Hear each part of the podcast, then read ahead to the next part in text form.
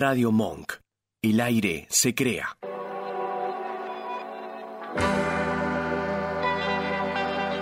Hacemos Más Vale Magazine.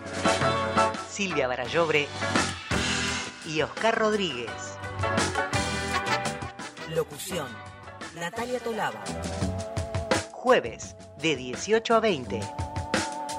Escuchanos en www.radiomonk.com.ar.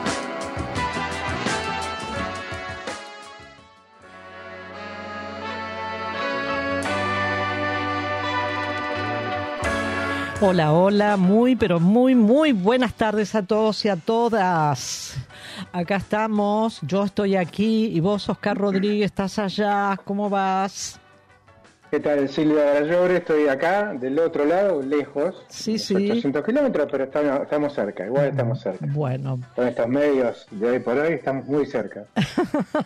Hoy me les tengo que contar a todos, a vos y a todos nuestros oyentes, que estoy como con una, desde que eh, llegué acá a la cuadra de la radio, estoy como con un ataque de alergias, con lo cual estoy estornudando.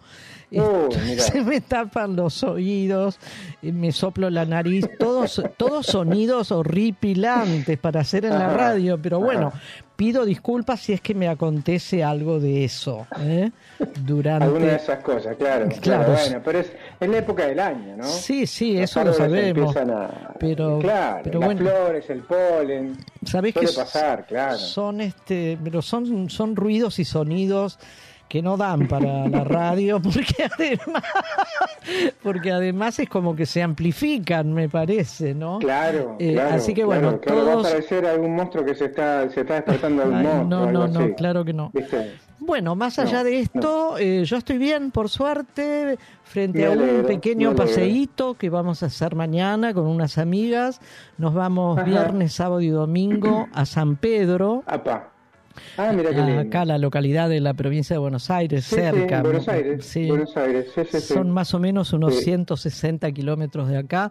Así que bueno, muy, muy contentas eh, estamos que Sí, muy vamos a lindo. ir. Yo hace, sí, hace muchos años fui, pero era muy lindo. Debe estar muy lindo también ahora. Debe estar un poco más, y me, me imagino, con más gente, Claro, este, más moderno, pero se mantiene el casco histórico con todas esas cosas que tienen estos pueblos del interior, viste, que son, claro. son muy lindos, muy lindos. Bueno, yo no, Sí, no, no fui nunca en realidad, así que Mm, para mí es toda mm. una novedad y bueno, además de conocer San Pedro, tiene un par de, de museos, un casco histórico, como Claro, vos decís, y a claro. unos 18, 19 kilómetros está la Vuelta Mm. de Obligado. Claro, Eh, donde- exactamente. donde tuvo exactamente. lugar aquella- muy, muy linda barranca también. tiene. Bueno, Contra el y- río, sobre el río, sí.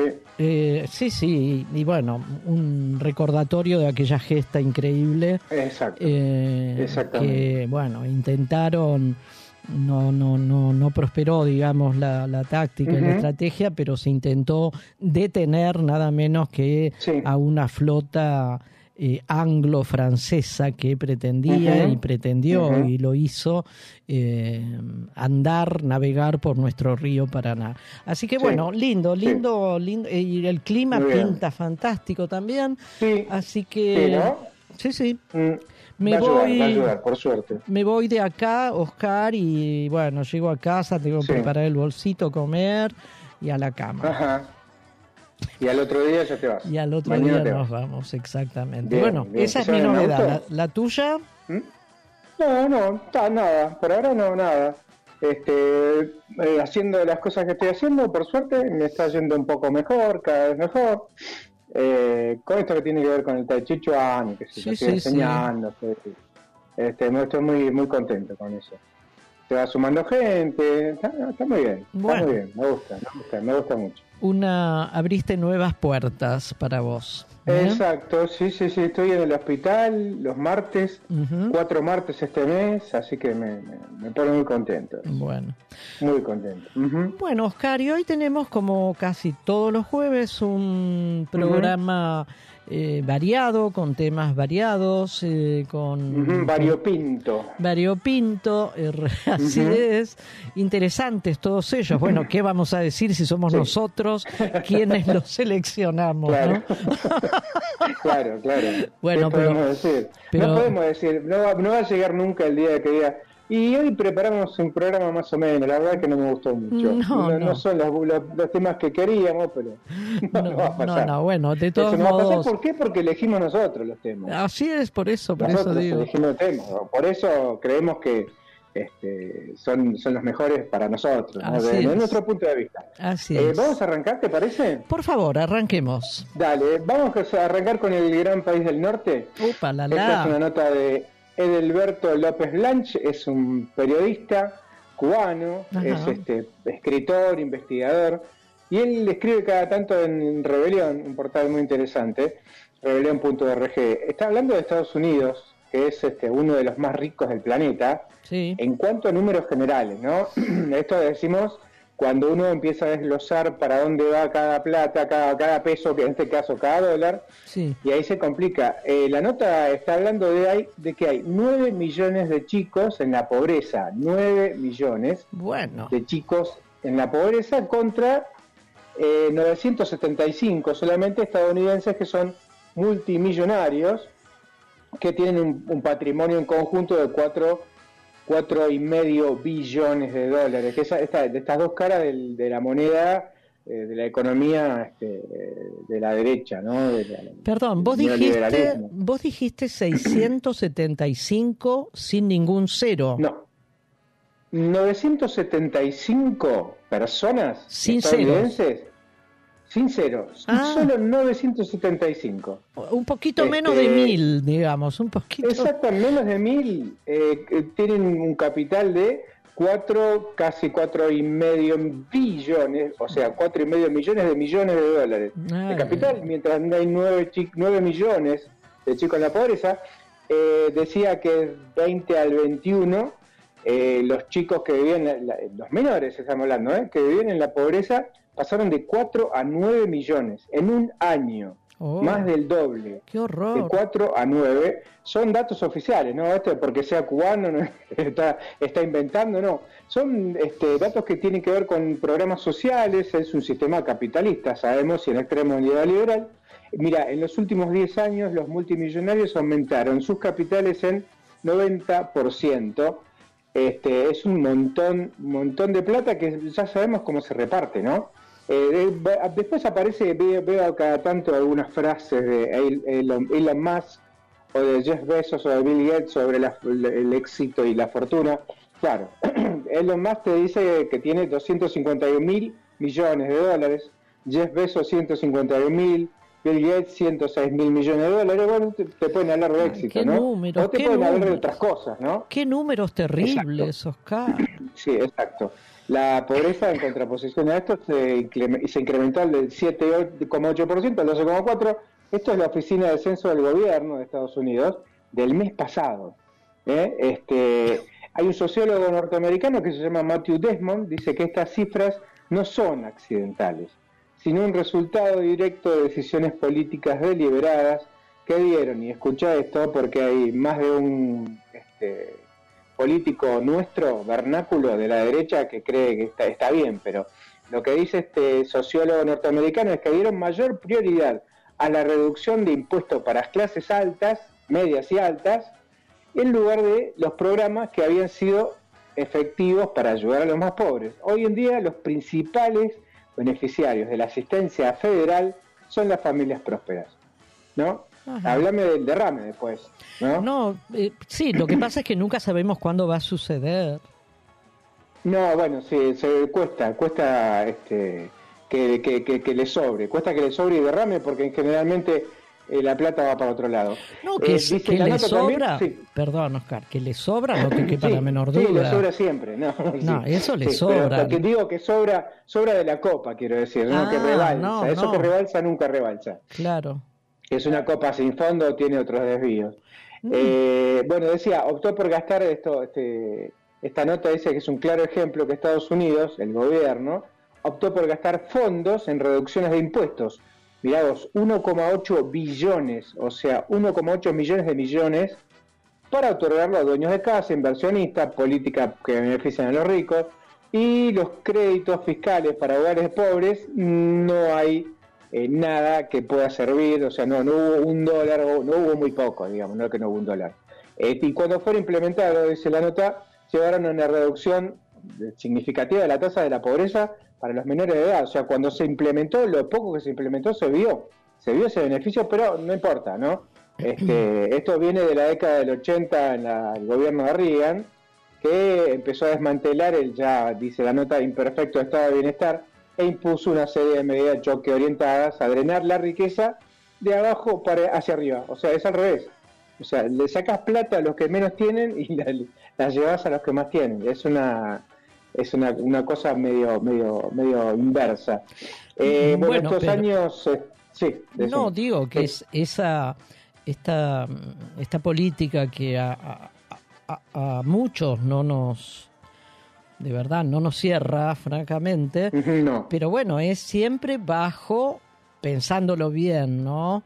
Y casi irónicamente, siempre es pensando en el momento en el cual llegue el derrame. Claro, que nunca va a pasar. que nunca va a pasar. ¿Sabes por qué? Porque la nota también dice esto. Eh, en estos años se han ido incrementando eh, sus capitales comprando enormes edificios, terrenos, aviones, barcos, va en eso, o sea, no derrama nada. No, no, no, no derrama nada. Amplían los grupos, entonces se convierten en grupos, en pools, donde manejan la mayor diversidad posible de empresas. Sí, sí, sí, no solamente ahí en Estados Unidos Norteamérica, sino van para todo el mundo, llevando sus este, dineros mal habidos. Bueno, es el sistema. de la, Sí, es el sistema capitalista, no hay, no, hay vuelta. Hay un reciente análisis de la Universidad de, John Hopkins, que no está en La Habana, Cuba, indicó que los, los suicidios, perdón, los suicidios en 2022 aumentaron un 7% entre personas de 45 y 60, 64 años y en este año va a llegar un 8%.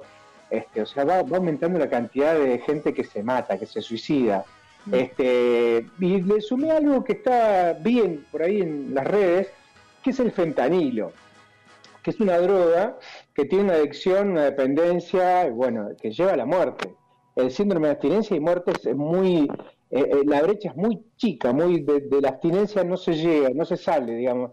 Eh, es uno de los derivados más potentes del carfentanilo y se estima, escucha esto, se estima que es unas 10.000 veces más potente que la morfina más de 1.500 personas en Estados Unidos mueren por consumir este tipo de sobredosis en todo el país. Son muertes de sobredosis de fentanilo, son consumidores entre 34 y, 34 y 44 años. Mira, decenas de miles de personas mueren de sobredosis cada año, decenas de miles. hay que ver, está, interesante, yo no lo voy a poner, no lo voy a subir, pero eh, parecen zombies. Uno los ve en la calle eh, como acá pasó con el Paco, pasa con el Paco, ¿no? en, la ciudad de Buenos Aires, en Córdoba, Rosario, es aún peor. Es aún peor porque es más rápido. Qué realidad terrorífica, ¿no? De Estados Unidos, que es la primera potencia del mundo, es uno de los países más ricos, eh, el reino de la democracia, de la libertad. ¿Qué, qué números, qué números. Repetí la cantidad de niños en la pobreza, por favor. Y están hablando de 9 millones de chicos en la pobreza. 9 millones. Ojo, son chicos con su familia, no son chicos nada más. ¿No? De no, no, no, no, claro por 3, 4. Claro que no. ¿Mm? Bueno, eh, importante y muy interesante y además eh, descubrir una, una arista de, este, de esta potencia que a lo mejor no muchos conocen, ¿no? No, no, eh, no, no, la, la, esconden bastante. Vamos, vamos al hueveando de todas nuestras semanas. Dale, dale, vos tenés Sí, vos tenés perra, ¿no? Una perrita, exactamente. Sí, yo también. Nosotros eh, tenemos dos y eh, una que adoptamos, que la castramos también, pero esto tiene que, ver, tiene que ver con eso, con una castración. Dale, a ver. En Más Vale Magazine estamos hueveando. Estamos navegando en la web. Huevear, como navegar. Bueno, comunicado número uno, eh, estoy con una angustia tal que he decidido que el perro no se va a castrar. chicas. Sorry, les pido mil disculpas porque ustedes están muy embaladas con el tema, pero yo no lo puedo, no lo puedo soportar. No lo puedo soportar. Me parece una guachada lo que le vamos a hacer al perro. Y el perro me mira y yo siento, siento un cargo de conciencia tremendo, ¿viste? Así que les pido perdón, pero no lo vamos a castrar. Enrique ya me dijo que las enfermedades, nada que ver, el tema de las enfermedades de los huevos, nada que ver, el cáncer, nada que ver. Si se agarra, se lo agarra igual, sin tener los huevos. Este, que, que- el tema del meo puede ser, el tema del meo, pero hay, hay que bancárselo. Le va a cambiar el carácter mucho al perro y va a pasar a ser un boludo el perro. Y yo no quiero que sea así, quiero que siga siendo como es el perro, ¿ent- a ver si me entienden. Es como si fuera mi, mi hijo, me llamó el chino recién también que sabía, para putearme, para decir, vos estás loco, lo que vas a hacer, qué sé yo. Y, y tiene razón, es una guachada lo que uno va a hacer, porque el tipo, pobrecito, no, no, no, va a venir, viste, chocho, porque va a salir a pasear y le vamos a cortar los huevos, es un desastre. Así que eh, estoy con, con mu- con mucha angustia sobre, con el tema y he decidido no hacerlo. Así que discúlpenme, chao. Hueveando en Más Vale Magazine. colgados como dos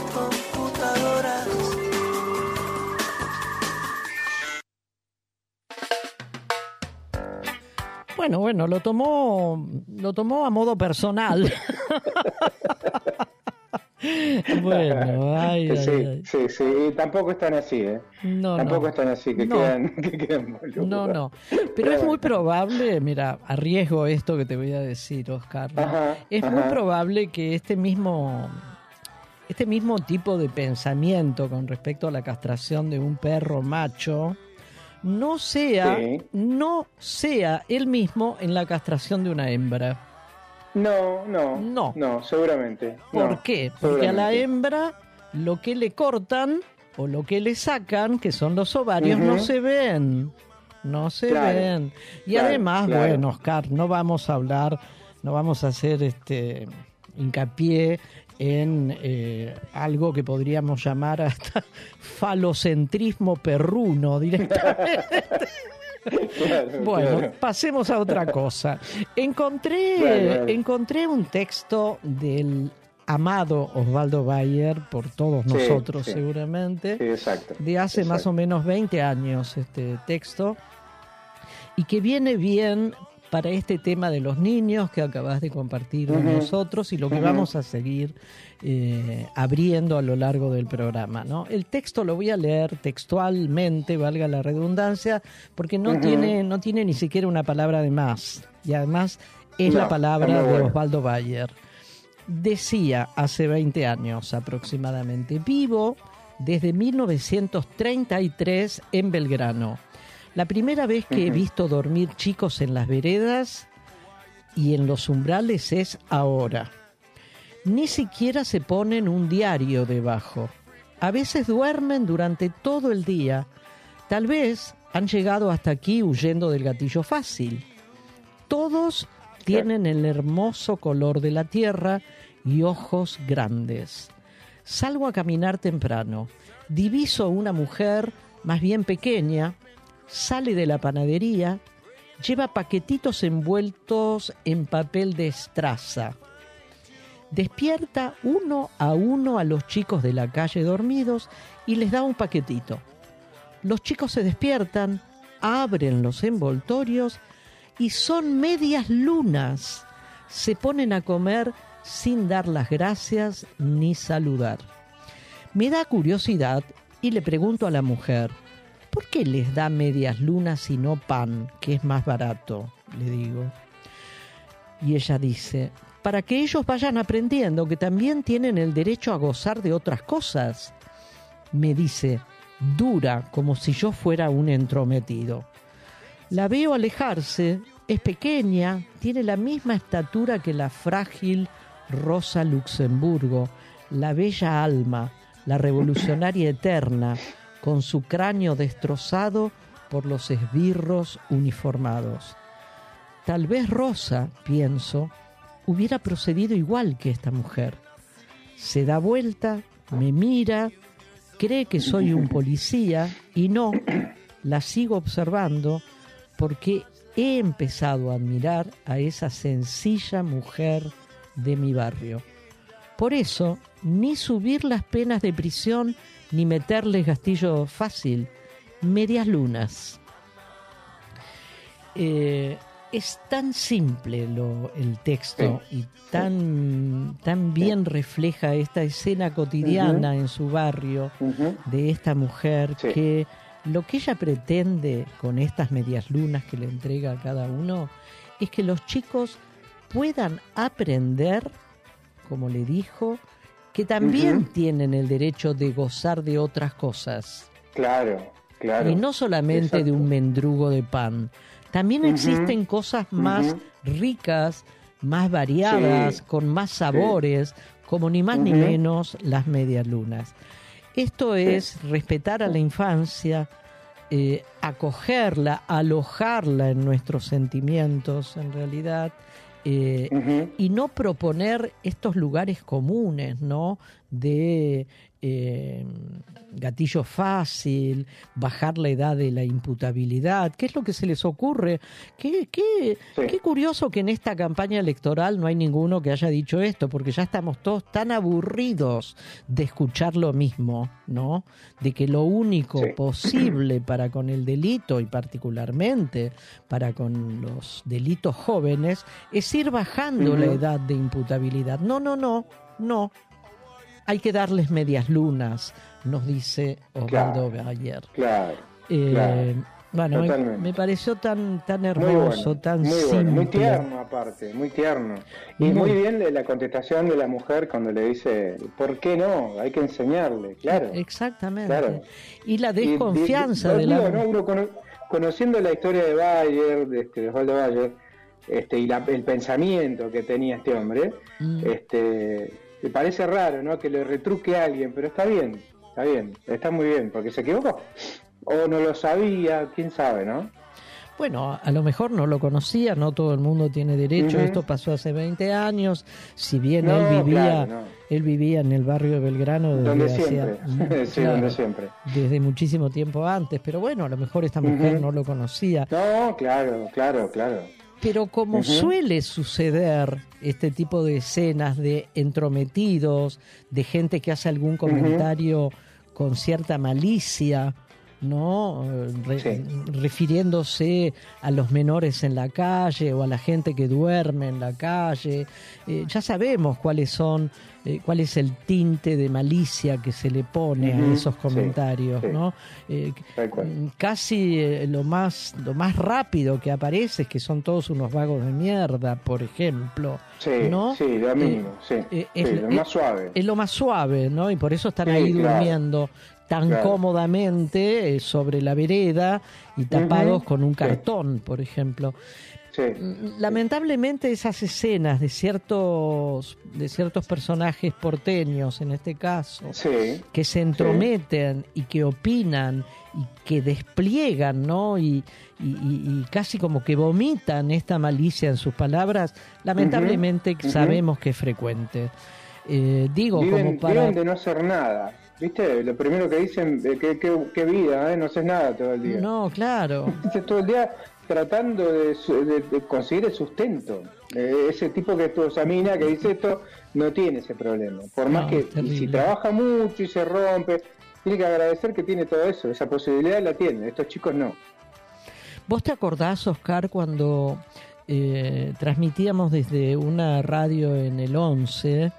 Eh, la M, sí. La M, Radio Rebelde, creo que era. Radio Rebelde, eh, sí, sí. Que al bajar nosotros, supongo, supongo que serían las 8 o las 9 de la noche, mm, sí, la, más o menos, sí, la recoba, la recoba de ahí de la última cuadra de la avenida Puyredón, antes de llegar a, Rivadavia, era realmente Ay, era algo de un dolor, Oscar, porque eran familias enteras viviendo ahí. Sí, a la, a la noche. Cambia, exacto, exacto. Cambia el aspecto, la cara, la, todo del lugar ese cambia completamente, porque hay lo que tiene 11, Plaza Miserere, que es un, es una estación de tren, es una terminal, son muchas cosas en un solo lugar, con mucho movimiento de gente, todo el tiempo, de acá para allá, y uno no los ve entre tanta gente. Cuando empieza a bajar esa cantidad de gente que pasa por ahí, cada vez mucho menos, a esas horas que salíamos nosotros de la radio y ellos ya tenían su lugar donde dormir. Bueno, bajo techo, en la vereda. Y ahí no faltaban este tipo de comentarios acerca de esas no. madres que tenían a sus No. bebés o esas madres que tenían a sus niños chiquitos durmiendo en la Sí. calle, en la vereda y tapados con lo que fuera posible. Mira, y hablando de esto se me ocurre, mm, asociando casi de manera libre, Oscar, eh, el Sí. comentario, el comentario de en el debate por eh, las candidaturas de los candidatos a jefes de gobierno Sí. que el candidato por Sí. la, la libertad avanza, ese, ese no, no quiero ponerle ningún adjetivo, eh, este sujeto que se llama se llama Marra. Marra, sí, Mariano creo, no sí. sé. Eh, bueno, le dijo, hizo un comentario como horrorizado, horrorizado de que había atravesado, queriendo atravesar un piquete en algún lugar de la ciudad de Buenos Aires y ve con horror que una mujer le está dando de mamar con la teta afuera a un bebé Sí. ahí en la Sí. calle. Y lo, lo comentó como un horror, ¿no? Se ve que la imagen de una teta lo horroriza a este No, hombre. exacto, exacto. Eh, este muchacho que este, eh, se ve en algunos videitos por ahí que dice, aprovecha, viví con tus viejos, eh, que ellos te tienen que mantener, así vas a ahorrar unos pesos, si tenés alguna tía que tiene plata, le pedís, total no te Claro, Bueno, este claro. tipo, eh, este sujeto, también habla de esto. Y fíjate una cosa, le da de- ¿cómo es que dijo? Le da de amamantar, no dijo amamantar. Le dijo, ¿cómo era que dijo la palabra? Mm, no, no me acuerdo bien, pero Bueno, alimentando, porque, eh, suponete. Claro, bueno, pero es- está dándole de comer a ese chico a través de su pecho, ¿viste? Le- habló como si fuera un animal. Eh, la palabra que usó no me acuerdo ahora puntualmente, pero este, eh, sí, sí. Y aparte yo también hice una asociación libre, pero no con él, que también estaría, pero hubo otro candidato de la otra parte de la derecha que habló de los que le- te toman más o menos como que son, este, te toman por asalto los cajeros para dormir. Ese mismo Ah, sí, sujeto que sí. comparte el apellido de Macri. Sí, Jorge también Macri. habló que Jorge Macri, claro, este habló de cómo llevan a los chicos a los a los piquetes. Eh, Ah, a los mira, bebés a los piquetes. per- perdón, Oscar. ¿No- no- eh, viste? eh, el Vasco tiene el audio de Marra. Si querés lo escuchamos y luego Ah, pasamos dale, a a. Queen. Después pasamos a Dale, Queen. perfecto. Dale. Exacto, enganchamos, dale. Hoy, en el Ministerio de Trabajo, pasé caminando y vi un piquete. Había una mujer dándole a un bebé de mamar ahí en la calle. ¿Y vos qué carajo te importa lo que hace la Por favor, candidata, vez. por favor, a Otra respetar vez. los tiempos. Por a mí sí que me importa, me importa, me ¿Qué importa lo que hace importa vos. vos lo que hace Me importa, lo que- gente? me importa lo que hace Dejá de meterte Me con No hay réplica pobres. ambos, por meterte favor, candidatos. Lo Ramiro Marra, candidato. que por acabas de hacer es lo que solés hacer, no respetar las reglas. Hoy, en el Ministerio de Trabajo, pasé caminando y vi un piquete. Había una mujer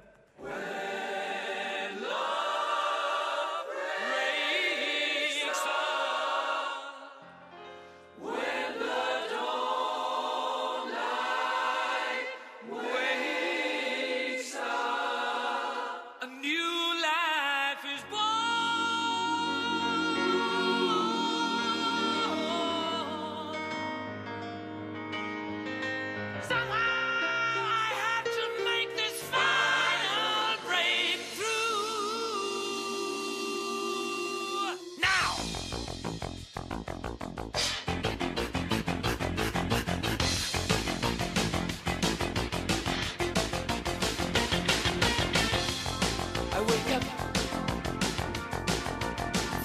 just fine. Your face fills my mind. I get religion quick, you're looking divine. Honey, you're touching something,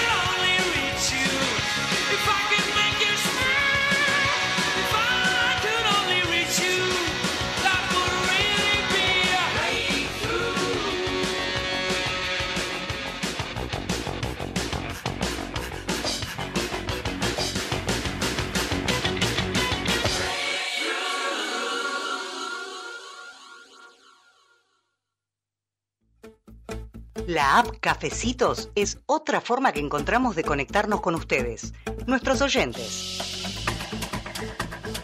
Si nos invitan con uno o más cafecitos virtuales, nos están ayudando a sostener nuestro programa de radio Más Vale Magazine. Como novedad, les proponemos una publicidad a cambio de cinco cafecitos. Sería una mención por hora de tu producto o servicio.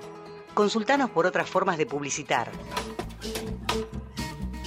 Entren a la aplicación y listo. Es muy fácil. Gracias. Silvia y Oscar.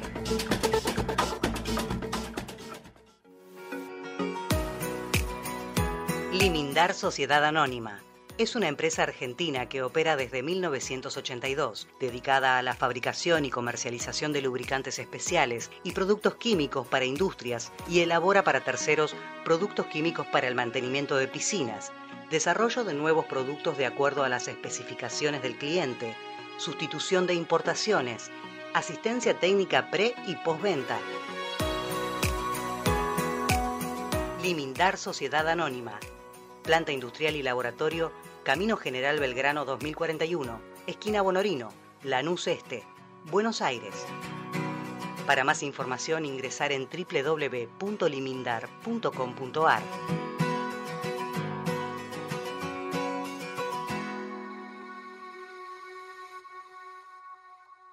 Radio Monk. El aire se crea. ¿Te anda lenta la computadora y no sabes a quién llamar?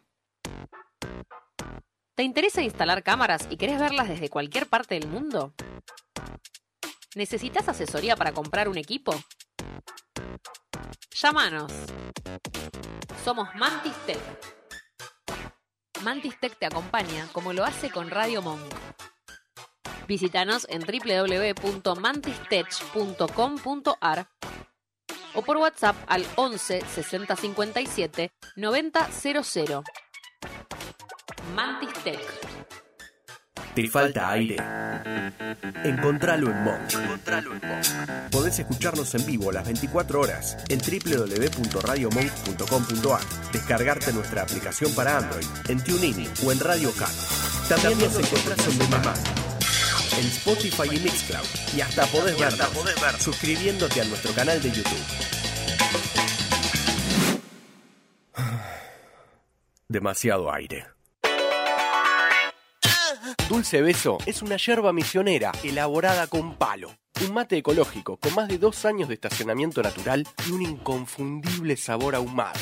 Dulce Beso es riquísima. Es misionera. Pedidos por mensaje privado en Facebook, arroba yerba dulce beso, o por mail a yerbadulcebeso arroba gmail.com. Escuchanos en www.radiomonk.com.ar o descargate nuestra app, disponible en Play Store como Radio Monk. Hola, hola, estamos en el aire nuevamente, son las 18.38. Así es, ¿cómo estás? Muy bien. Tanto tiempo. Hace un ratazo, sí. Hace un Eh, ratazo, sí. Sí. Dale, ¿cómo seguimos? Bueno, bien, bien. Estoy, estoy leyendo un mensaje de nuestra amiga y colaboradora, Ajá. Roxana Puche. Roxana Puche, sí, ella- ella está con Mario, su pareja. Están en Atenas, mirá. Así es. Atenas, así nomás, así de acá nomás. Estamos escuchando, dice. Sí. Eh, y Mario dice que le parece grabado. No, estamos, estamos en vivo. Estamos, Estamos en en vivo. Hay que ver cómo le llega el delay de todas esas cosas. pero Exactamente. Está muy bueno. Bueno. Mm, La verdad, muchas gracias. Hay que tomarse tiempo, ¿no? Para estar escuchándonos estando en ese lugar. Diego, eh, consideremos, consideremos que, bueno, hay una diferencia horaria, probablemente ya es la sí, noche, sí. allá no sé si son cinco claro. o seis horas, pero bueno, más allá de esto, Mm, lo no le que- pregunté. Además de agradecerles enormemente el, el hecho Sí, de que claro. sean tan, tan tan fieles oyentes y hasta Roxana colaboradora de nuestro programa, Sí, debemos, claro, debemos claro. decir a viva voz que nuestro programa es internacional, Oscar. Claro. ¿Cierto? claro. Bueno, Sí, sí, sí, sí, sí, claro, claro. así Sí, es. sí, sí, no sé. Bueno, tenemos gente en, en todo, en todo el mundo. Así es, así se, agrandó, es. Cha- se agrandó Chacarita. Bueno, Se agrandó vamos, Chacarita. Bueno, vamos con uno vamos con cerquita, el- cerquita. dale, uno, uno mucho más cerca tuyo. Va, que- que estás Mío, ahí. sí, mío Eh, todavía. Sí, sí, cerca tuyo, por suerte. Mm, se- Por suerte digo lejos, lejos de mí. Este, vamos a hablar otra vez de la reta, porque este, aparecen todo el tiempo datos que contradicen todo el discurso que tiene y- Claro. y cuando está hablando de la educación y bueno, la vez pasada hablamos de la educación, ahora vamos a hablar de la cultura, ¿no? Sí. Que se creen muy cultos, este, bueno, esto están como la ciudad, viste que se hacen lugares nuevos, este, el, eh, no sé qué del vino y no sé qué de la, bueno, nada, la Feria de las Naciones, hay cosas que son muy lindas, eso hay que decirlo. Muy Pero buenas. cuando empezás muy a muy buenas, sí, muy buenas, sí, muy buenas, más que lindas. Este, hay que, hay que ver cuando uno se des- cuando desglosan, y esta, esta nota está muy interesante, también es de Martín Suárez, del diario Tiempo Argentino, dice que desde lo que va desde el 2016 al 2022, el presupuesto en cultura, ¿eh? cultura y formación artística, porque vamos a desglosar también un poquito de los, de los lugares, eh, cuánto, cuánto se le sacó, cuánto porcentaje, 52% se redujo. Eh, O sea, en, en seis años eh, le bajaron más del 50% el presupuesto. En cultura. En cultura, cultura y formación artística. Eh, por ejemplo, el Teatro Colón sufrió un 24%. Oh. Son, son lugares que necesitan mantenimiento. Por ejemplo, el, el Teatro Colón, el Colón, Colón perdón, y el Complejo Teatral Buenos Aires, una caída del 30%. El Centro Cultural San Martín, un 54%. Estamos hablando de lugares que necesitan mantenimiento. De que cuanto más tiempo pasa, más hay que mantenerlo, más plata hay que gastar. Eh, no, eh, sin embargo, de- de- descuentan, le van restando eh, presupuesto, le van restando plata, le van restando fondos. Terrible. Sí, sí, sí, sí. sí. Eh, la cultura es el alma de la ciudad y genera miles de puestos de trabajo, lo dijo el jefe de gobierno porteño, Rodríguez Larreta, en noviembre pasado, el año pasado. En el marco, bueno, presentaron oficial, el evento oficial Argentina vive teatro y música. De estas cosas, eh, viste, así como deslumbrantes y grandilocuentes, eso fue previo a la temporada cultural del 2023. A su lado estaba el ministro de Cultura, que es Enrique Abogadro. Vos sabés que no, no escuché, nunca escuché, por lo menos no me acuerdo del, nombre del ministro de Cultura. No. Él dijo, la cultura es mucho más que entretenimiento, es una herramienta para el desarrollo individual. Todo eso dijo. Claro. No dijo claro. nada. No. No dice nada, ¿te das cuenta? Bueno, está el Observatorio este de Economía Urbana del CEPA, presentó este informe que estamos este, nombrando Sí, ya ahora. lo, ya lo, amo- lo hemos nombrado en Sí, otras emisiones. Sí, Sí, sí. exactamente, exactamente. En este caso tiene que ver con la cultura en el gobierno de la Ciudad Autónoma de Buenos Aires entre 2016 y 2022. En solo siete años, el Ejecutivo porteño realizó un recorte del 52%, equivalente a 64 mil millones de pesos que fueron sacados de ahí. Eh, o sea, vamos a decir otra vez, se hace un presupuesto, se vota, vota y lo votan ellos porque son mayoría, eh, tienen tanta, tanto monto va destinado al gasto en eh, de seguridad, educación, cultura en este caso, esa plata la tienen para gastar. No es que van a ver si consiguen, no, van a destinar un porcentaje de, de lo, que maneja la Ciudad Autónoma de Buenos Aires. Así todo, esa plata no la gastan, ese es un recorte. Darte 100 te doy 50, en este caso 48. Eh, son lugares que son muy puntuales, ¿no? No, no, no está como para, No, para estar recortando en estos lugares. No, bueno, pero es que viste que hay como una manía del recorte, hay una manía del ajuste. Digo manía para no decir otras cosas, de ajustar, de sí, ahorrar. exacto, ¿Te acordás exacto. que hemos hablado, creo que el jueves pasado, de los ahorros que vienen sucediendo, entre miles de comillas, que vienen sucediendo desde el gobierno del ingeniero Macri hasta ahora? Ujú. Eh, y nos preguntamos, yo me pregunté el otro día, ¿y dónde está ese dinero? ¿En qué alcancía quedó? ¿En qué caja de seguridad quedó? ¿Dónde ¿En está? qué vereda quedó? ¿En qué baldosa? Claro, en qué... eh, Bueno. Ah, bueno, Dale. te digo algunas cositas cortitas como para ir terminando. El Festival Internacional de Buenos Aires, FIBA, y el Festival del Cine Independiente, Bafisi, son reconocidos mundialmente. Totalmente. Bueno, en estos años, mirá lo que se recortó. 86% y 78% respectivamente. Una bestialidad. va. No le dejó nada, nada. Una bestialidad. Bueno, eh, bueno, el, Centro Cultural Recoleta, el Centro Cultural San Martín, Taller de Danza Contemporánea, todos tuvieron descuento. Y hay algo que estoy viendo, que lo sumé a esto así como cortito, el relevamiento que hicieron sobre los espacios verdes. O sea, de esto que hablamos muchas veces. Perdón Eh, que me ría. no, Bueno, ahí, ahí se va un montón de plata, con esto que tiene que ver con canteros, con lugares que parecen verdes, que no son verdes. No. Eh, hay también eh, pasajes, cementerios, canchas, mirá vos, canchas. Cualquier cosa. No, no, es una burla. patios porteños lo toman como espacio verde. Todo esto que estamos diciendo, paseos y patios, eh, tienen un presupuesto muy alto. Claro. ¿no? Este, pero bueno, eh, eh, este es un, un tema con la Ciudad Autónoma de Buenos Aires, con, con un gobierno que no va a ser él. En todo caso, será su representante, eh, que es este, Patricia Bullrich, que va a hacer esto, ¿eh? no va a cambiar mucho esto. Bueno, jamás Yo espero nada. que no gane nuevamente después de también, yo 16 años ininterrumpidos de gobierno del PRO. Eh, bueno, vamos a un separador, Oscar. Dale, Dale. y seguimos. Dale, perfecto. Más vale Magazine. Podés escucharnos por la aplicación de Radio Monk o también escucharnos on demand por Radio Cut, Spotify o Mixcloud. Radio Monk. El aire se crea. Estamos en Facebook, en Instagram, Twitter y nuestro canal en YouTube. Más vale Magazine Radio.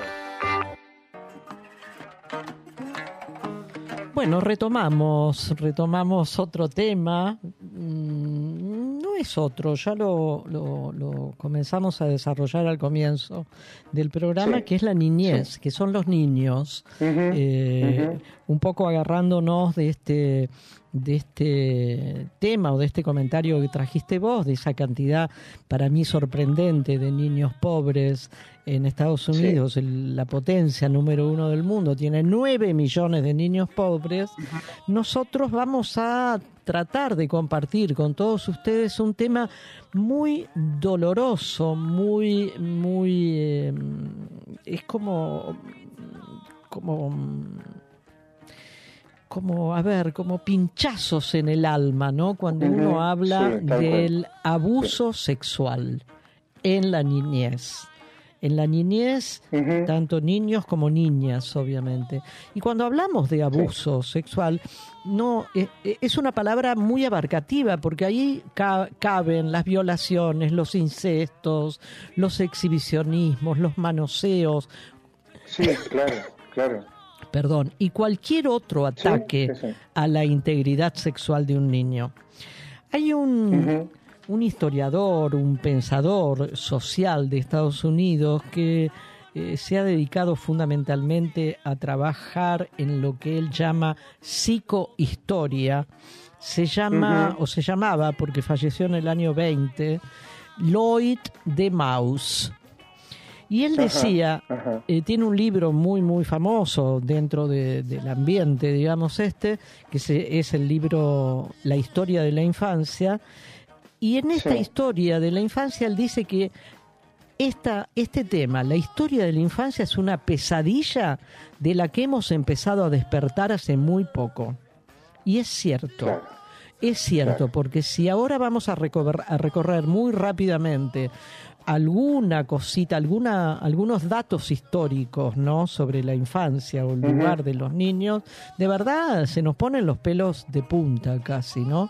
Ese trabajo de la historia de la infancia es un trabajo de investigación que hizo este hombre utilizando el psicoanálisis y aplicando el psicoanálisis, ¿no? Eh, a, a este tema que es el abuso en la niñez y él relata violencias que son verdaderamente aberrantes, ¿no?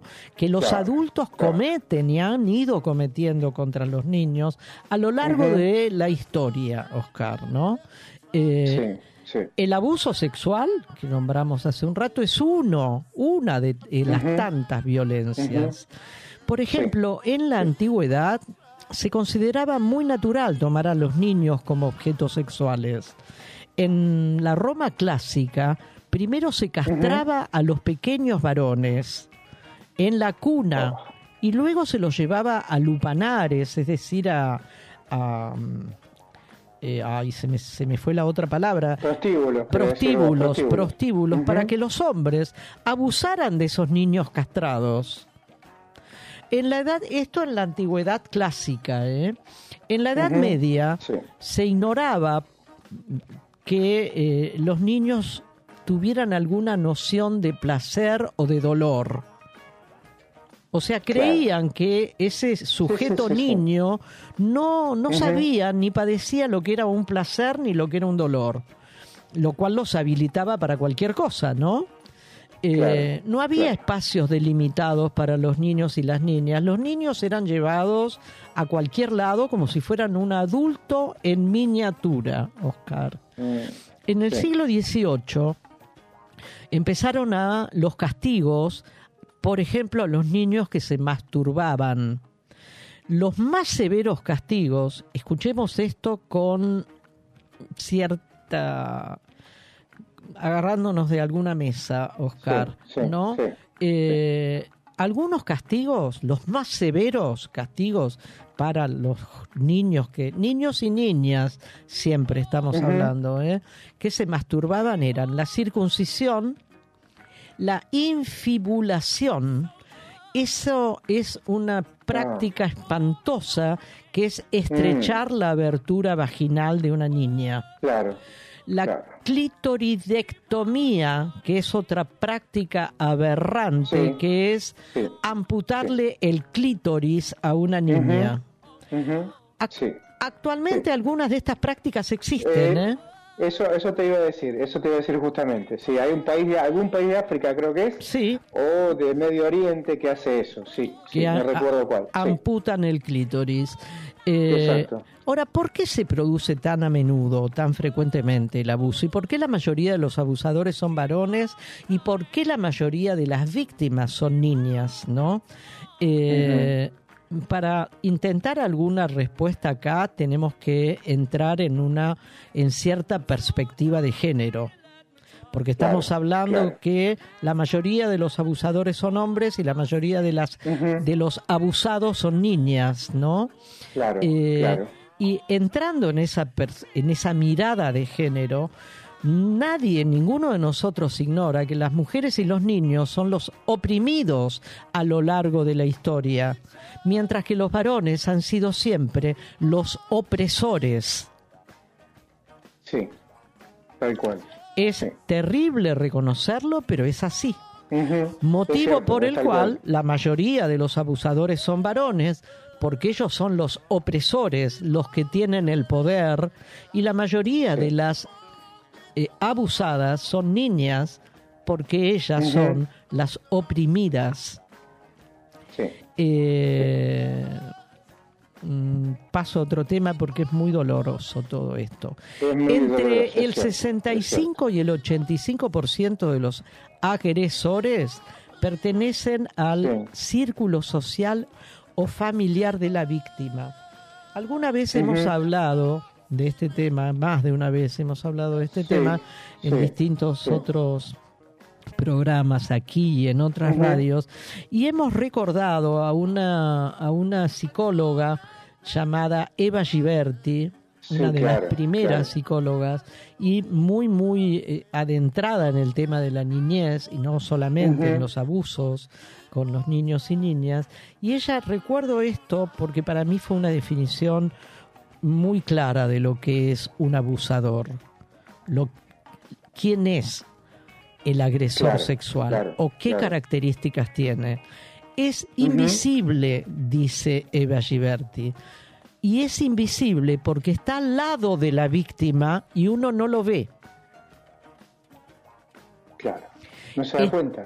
No, no, está al lado quiere decir que es el padre, el tío, el abuelo, el vecino, el hermano, sí, el primo. Claro. Está al lado de la víctima y no lo ven como tal. Sí. Bueno, eh, es así que el entre el 65 y el 85% de los agresores pertenecen al círculo más íntimo y familiar de la víctima.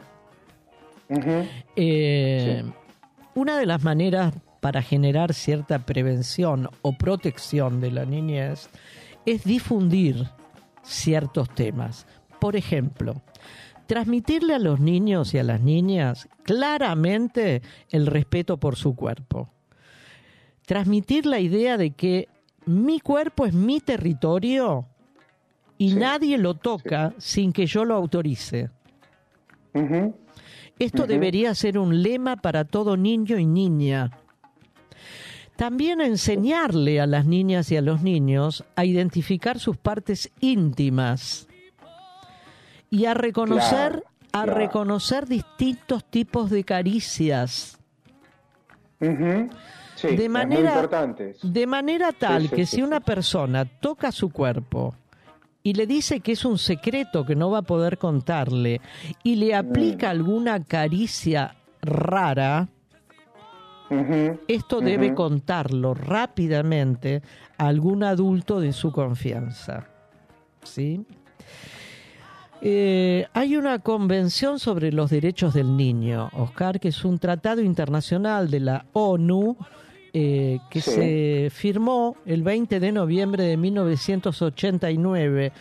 Hace apenas, apenas, apenas, Oscar, treinta y tantos años. sí. Sí, no es nada. Digamos que esta- Es estos tiempo. derechos del niño no, no vienen de 1700. No, no, no. No, no, no. No. No, de 1989.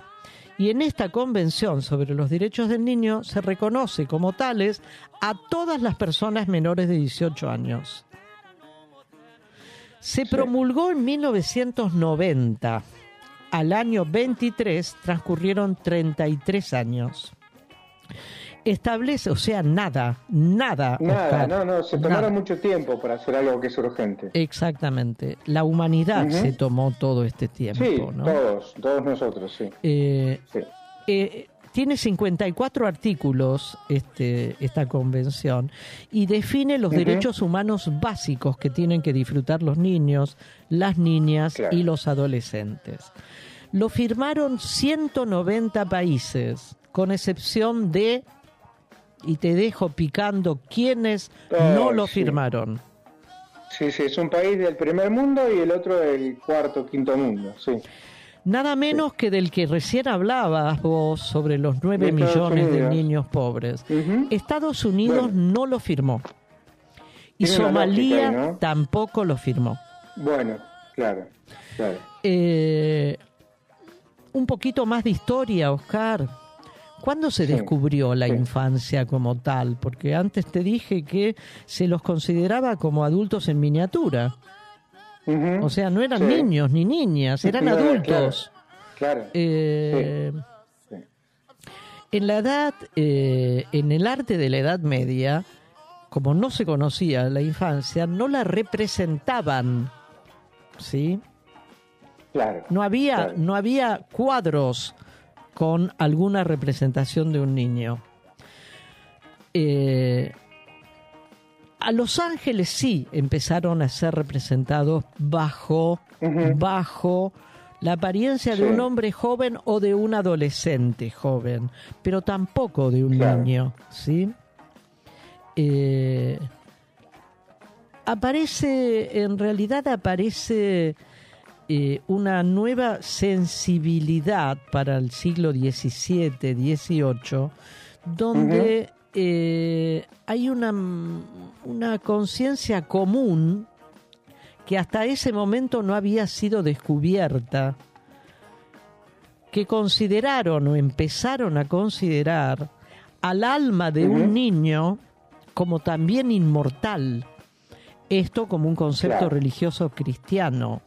Sí, Hasta sí, esa época, los niños, si bien eran adultos en miniatura, su alma no era inmortal como lo de los adultos de verdad, digamos. Claro, claro. Eh, como, como veremos, son, son apreciaciones casi inverosímiles, ¿no?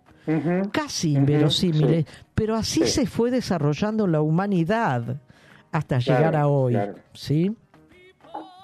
Eh, mm, te dije que esta convención sobre los derechos del niño, este tratado internacional, se promulgó recién en octubre de 1990, Oscar.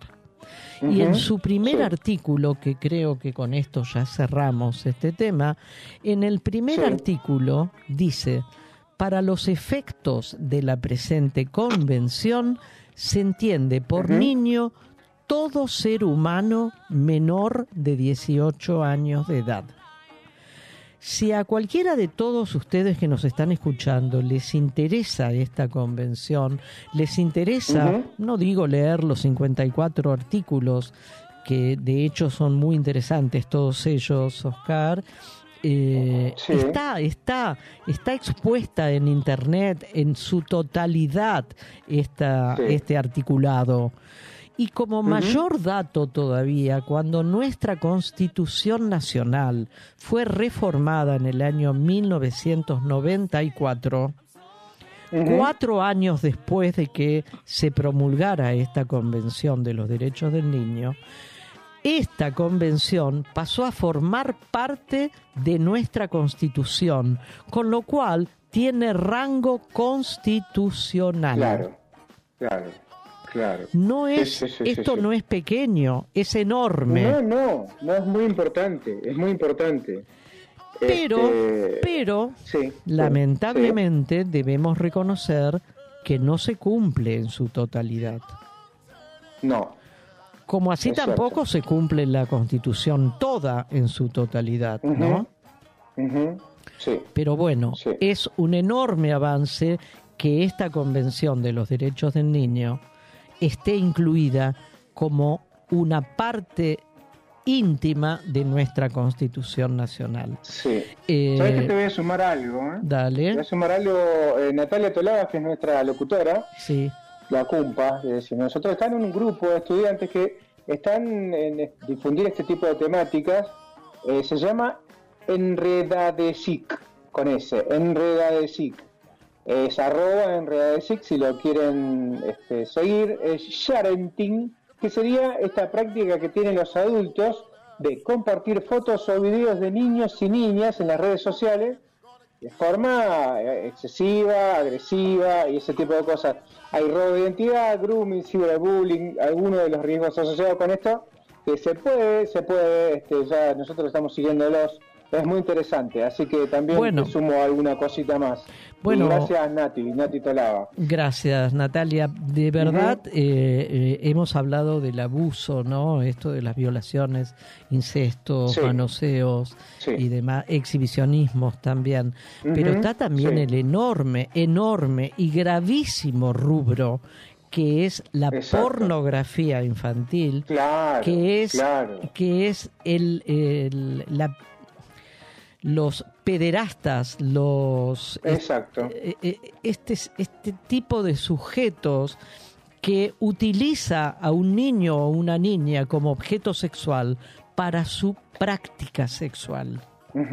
Y que se difunde a través de innumerables páginas a lo largo del mundo entero, de este a oeste y de norte a sur, páginas con, como bien decía Natalia, con fotografías de niños para poder Sí, ser fotografías, videos. Exactamente. Exactamente. Es, es de un nivel de atrocidad y de perversión eh, incalificable casi, pero existe. Existe como Sí, todo esto existe, otro que sí. acabamos de decir. Por eso me pareció que la, la, la, la acotación de este historiador estadounidense, Lloyd de Maus, de que la historia de la infancia es una pesadilla de la que hemos empezado a despertar hace muy poco, pinta muy claro, porque quiere decir que esto estaba, pero nos despertamos hace poco. Sí. Hace poco se Exacto, habla tanto de estos poco, temas Hace muy poco tiempo, muy poco tiempo, exactamente. que Sí, podemos hablar, podemos hablar en un programa de radio a las 7 de la tarde de estos temas.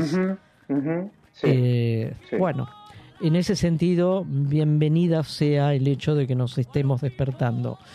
Bueno, Oscar, lo Sí, escuchamos a. Serrat que nos va a alegrar un Un poco. ratito, dale. Sí, no, no, en realidad no, no porque tiene que ver con esto y tiene que ver con los niños en las calles de Brasil. Ay, ay, Eh, ay. eh, sí, sí, Bueno, un ratito, un poquito. Después seguimos con la segunda hora de nuestro Más Vale Tarde. Más Vale Magazine, Ujú, perdón. Más vale más.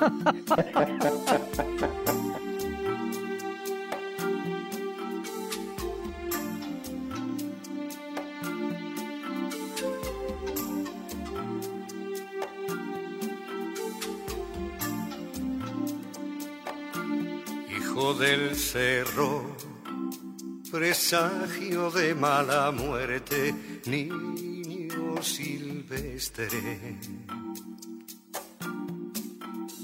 que acechando la cera viene y va.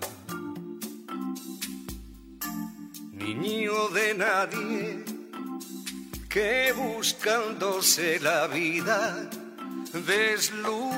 desluce la avenida y le da mala fama a la ciudad. Recién nacido, con la inocencia amputada que la manada redime su pecado de existir. Niño sin niño, indefenso y asustado, que aprende a fuerza de palo, como las bestias a sobrevivir. Niño silvestre, lustrabotas y rateros, se vende a piezas o entero como onza de chocolate. Ronda la calle mientras el día la ronde. Que por la noche se esconde para que no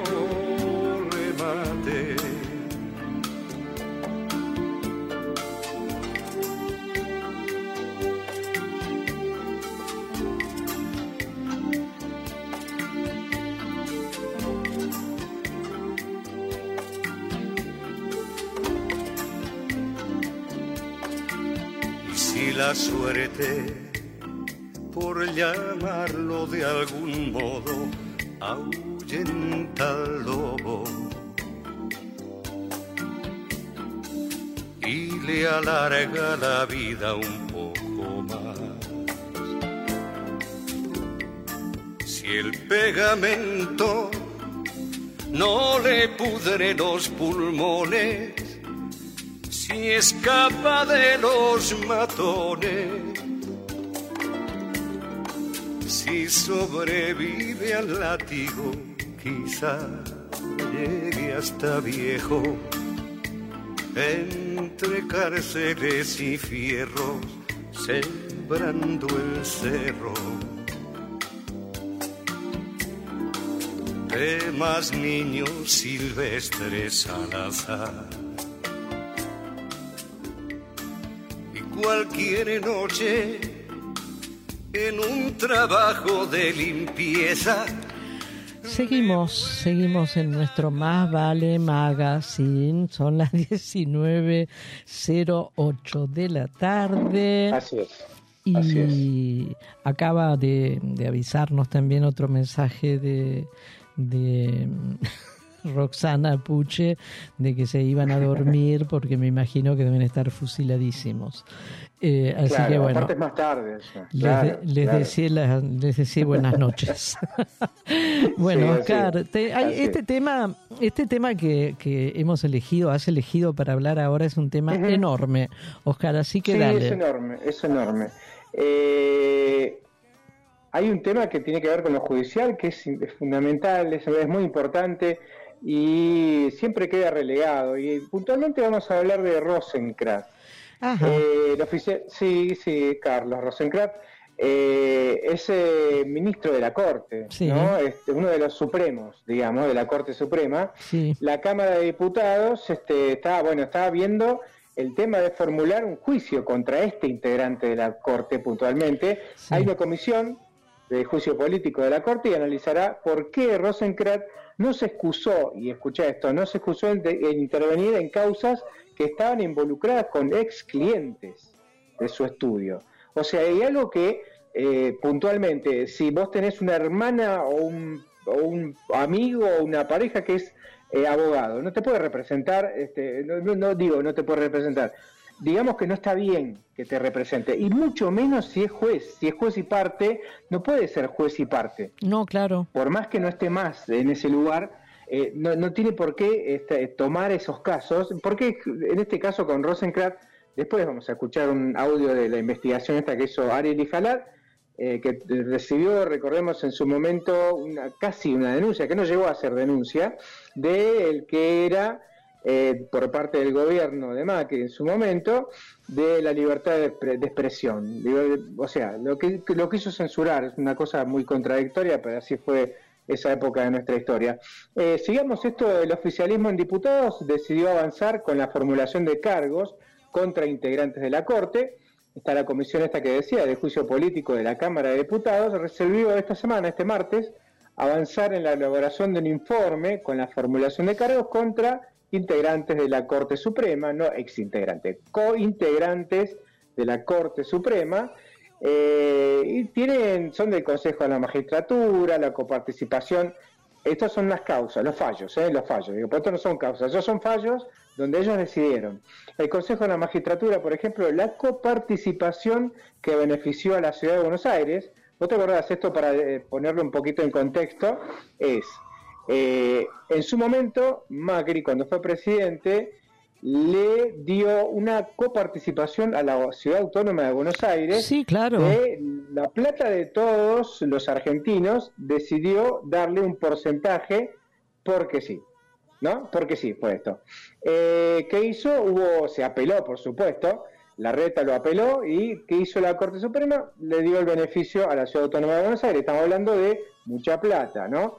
Eh, la presidenta de la comisión es Carolina Gailar, del Frente de Todos. Está Rodolfo Tailade, también en ese como colega, también que salieron a, pedir esto, por favor. Eh, y acá hay algo que tiene que ver con este Carlos Rosenkrantz. Está eh, relacionado con abuso de poder. Este hombre, eh, después vamos a escuchar algo de que Lee Halat lo, lo va a decir bien, pero intervino en 25 fallos que involucraron perdón, a sus ex clientes. ¿Mm? Publicada en junio del 22 en ese portal, Juan Alonso también anotó, eh, tiene una nota donde dice Gil Lavedra y Rosencrack tienen fe, publicada en marzo, en Cohete a la, a la Luna, y hablan de todo esto. Eh, Y vos fíjate como siempre salta alguien que hay hubo, hubo un legislador por corrientes que es radical en parte de, este, del- de lo que es hoy la oposición, tratando de ningunear las palabras de eh, Ari Lijalar, que se presentó a declarar en la, en, en la comisión esta.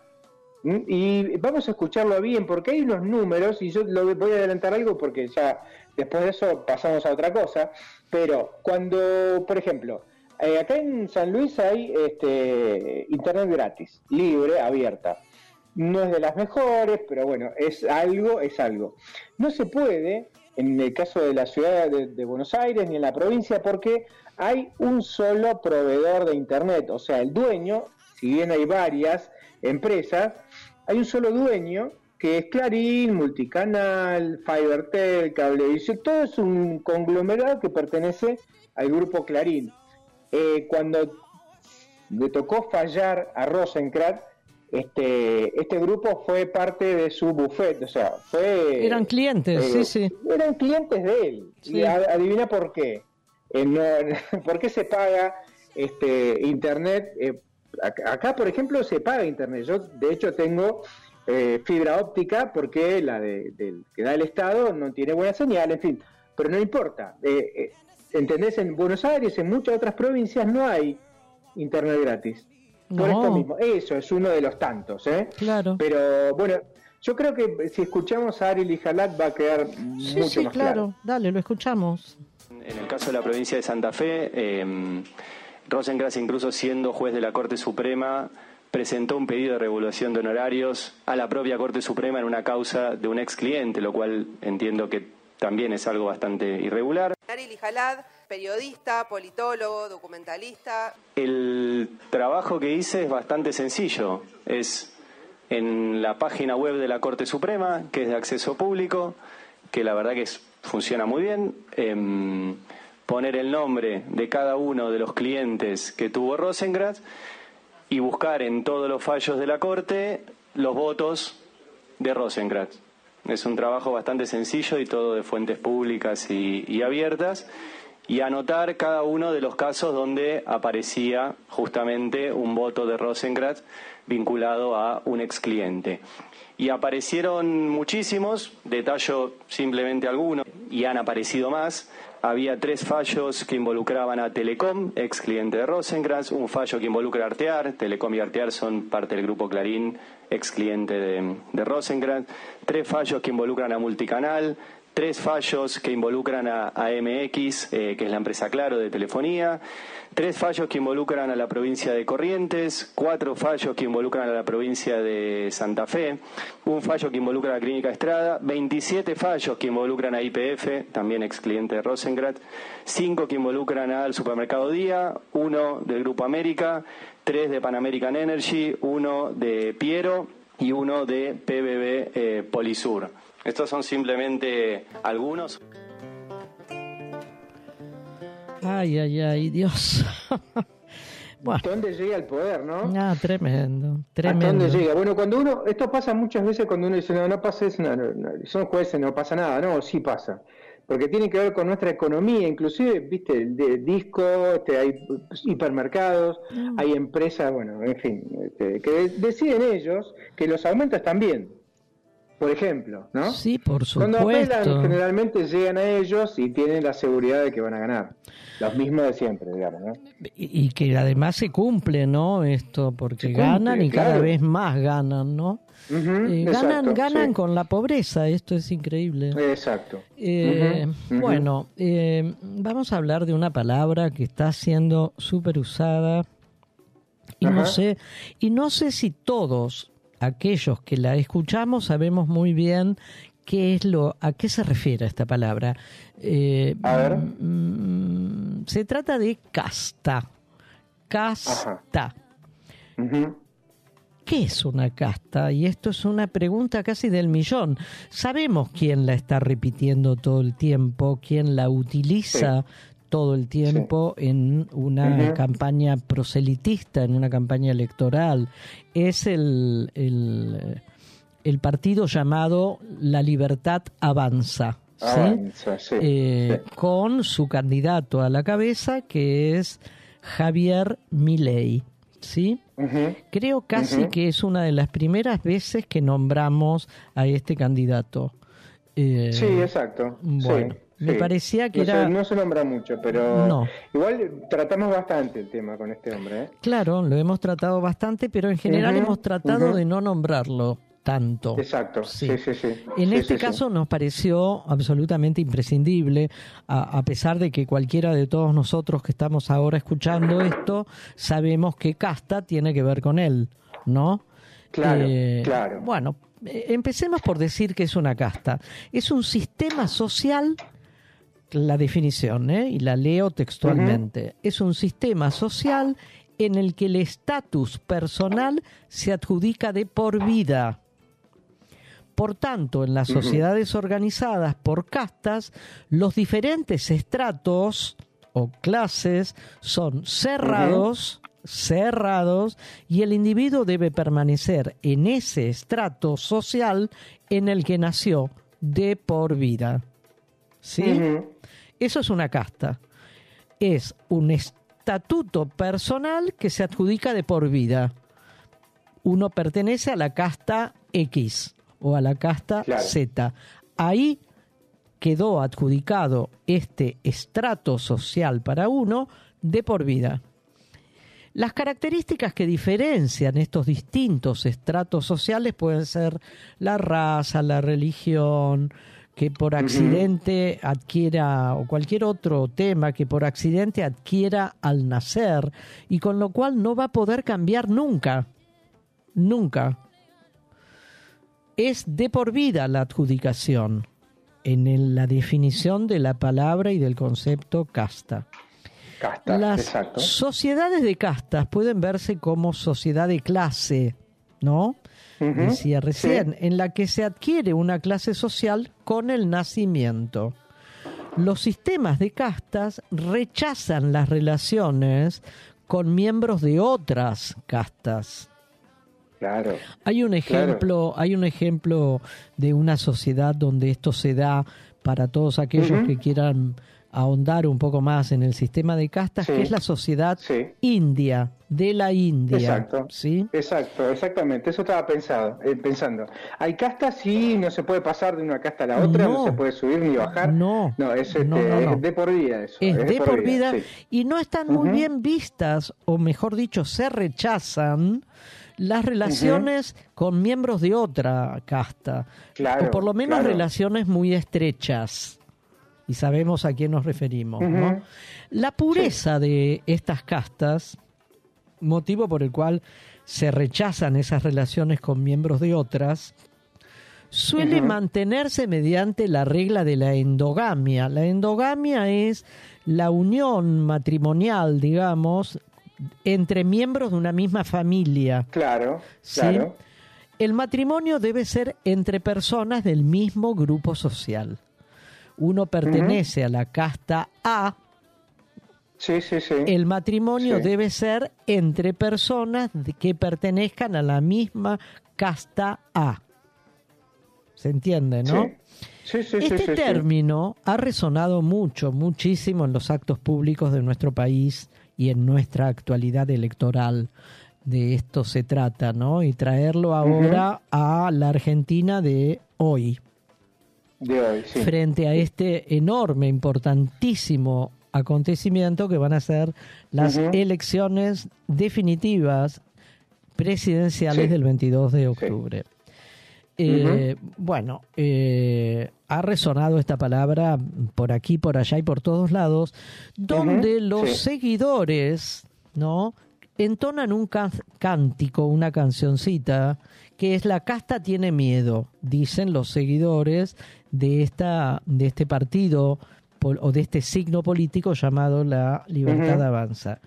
Pero ¿qué significa entonces? A ver, ¿qué significa esta palabra que en nuestro caso se arraigó en la retórica política electoral?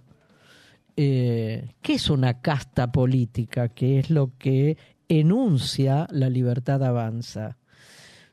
Para Milei, que es el candidato de este, de este signo político, la casta no distingue entre diferentes ideologías políticas.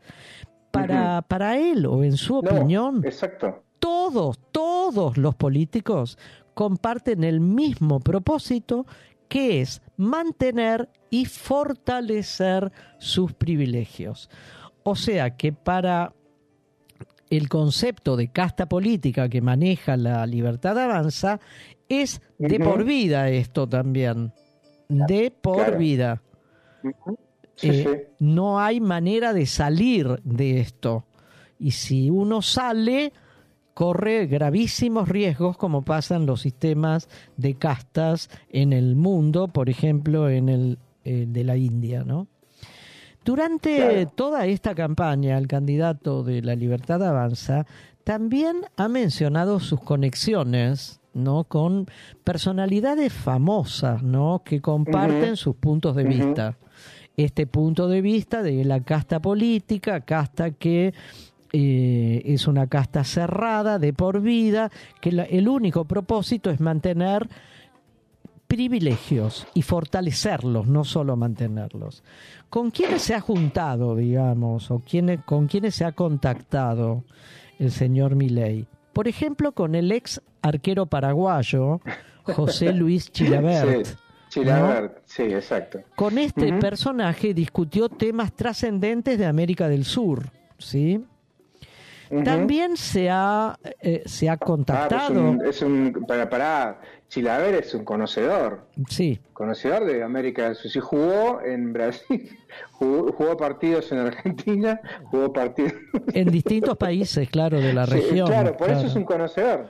Bueno, Él conoce eh, los aeropuertos o las terminales de los, de los ómnibus. Bueno, eh, eh, Milei discutió aspectos fundamentales, ¿no? De nuestra América Latina y de los países que están, que formamos parte. Bueno, Sí. también no, no ha tenido ningún inconveniente el candidato de la Libertad Avanza de expresar ciertos puntos afines que tiene con figuras políticas de la talla de Trump Sí, y de. Bolsonaro. Claro, claro, ¿Sí? sí, obvio. Sí, sí, de eso Eh, hablamos la otra vez cuando hablamos de la campaña y de que está a cargo de la campaña mediática de. Sí, me acuerdo. Que trabajó para me ambos. acuerdo.